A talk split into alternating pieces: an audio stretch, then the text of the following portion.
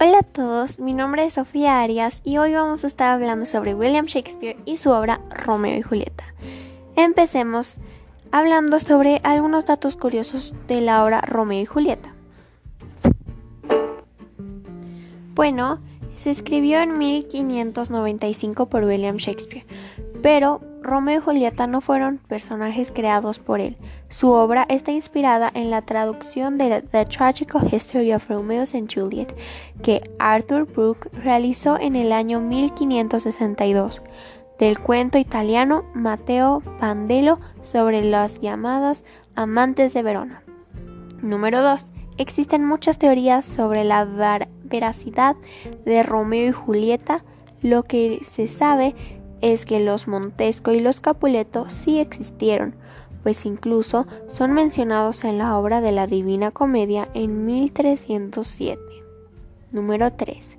Mercurio, el amigo de Romeo que muere en una pelea con Teobaldo, está entre los personajes originales de la obra de Shakespeare. Número 4. Se dice que Shakespeare tardó varios años en terminar esta obra. La primera edición contaba con muchos errores. La segunda, que llevaba por título La excelente y lamentable tragedia de Romeo y Julieta, y tenía un total de 800 versos más que la original. Y por último, número 5. La primera compañía que estrenó esta obra en 1595 ante el público fue Lord Chamberlain's Men, teniendo a los actores Richard Burgage y Lord y Robert Coffee como Romeo y Julieta. Muy bien, ahora pasemos a hablar sobre algunos datos curiosos sobre William Shakespeare. Número 1. Se casó con una mujer embarazada bastante mayor que él. A los 18 años, Shakespeare se casó con Anne Hathaway, 8 años mayor que él, y a la que había embarazado. Además de esa primera niña, Susan, tuvieron mellizos otra niña llamada Judith y un niño llamado curiosamente Hamnet. Una de las pocas cosas que se sabe de la relación entre Shakespeare y Hathaway es que acostumbraban a vivir separados. No existe ningún descendiente suyo. Hamnet murió de niño en 1596 y solo una de sus hijas le dio una nieta, que murió sin descendencia en 1670. En cambio, Shakespeare sí tenía siete hermanos. Su tumba está maldita.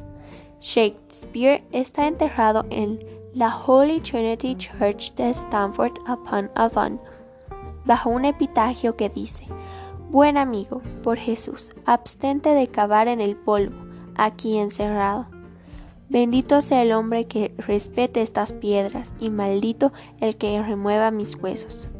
Además, una leyenda afirma que en su tumba se hallan las obras inéditas que se sabe que escribió, pero que no han llegado a nuestros oídos.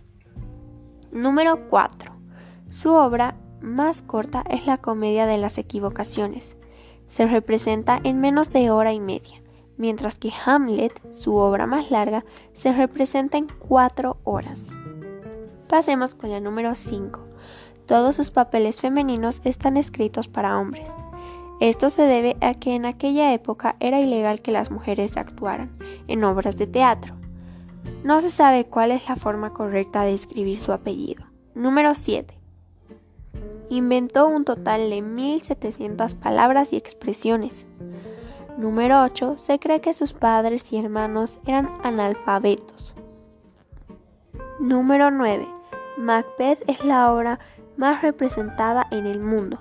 Número 10. Su profesión en realidad era de actor. Número 11. Muchas películas están basadas en las obras de Shakespeare. número 12. Algunos investigadores afirman que él no escribió sus obras.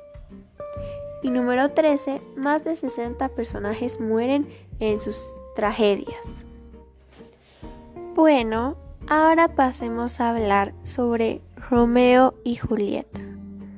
Bueno, esta obra es bastante trágica cuando se habla del amor, ya que Romeo, tratando de olvidar un amor, conoció a otro, del cual sus familias eran enemigas. Su amor era verdadero, aunque apresurado. Es una historia bastante recomendada y bastante interesante por la desesperación que tienen el uno por el otro, ya que ellos dos morirían por el otro, sin dudarlo una sola vez. Algo muy interesante sobre la obra es que en la época siempre es como que sus familias eran bastante enemigas. Y en la época en la que ellos vivían era como más peligroso ya que solamente eh, se mataban si no les agrada una persona. Entonces y la justicia hacía lo que tenía que hacer o lo que consideraba más más bueno a su buen juicio o dependiendo de quién se tratara esa persona. Algo bastante interesante es que a pesar de que Romeo le causa sufrimiento a Julieta y Julieta a Romeo, aún se siguen queriendo. Y aunque su amor, como ya lo dije antes, fue un poco muy apresurado, resolvió un gran dilema que en sus familias se había creado hace mucho, pero mucho tiempo.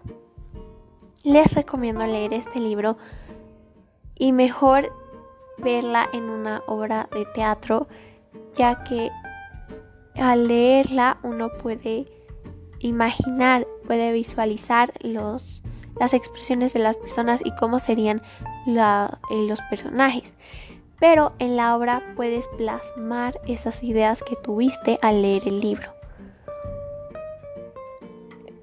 Como, por ejemplo, es más fácil hablar actuando o improvisando y expresar lo que uno siente y con el ejemplo de Romeo y Julieta, que es una trágica historia de amor, uno al verla en una obra de teatro se puede puede llegar a imaginar más profundamente, a profundidad, cómo es que se sentían los personajes o qué tipo de emociones tenían o qué sentían al saber de que no podían estar juntos por una rivalidad de sus padres.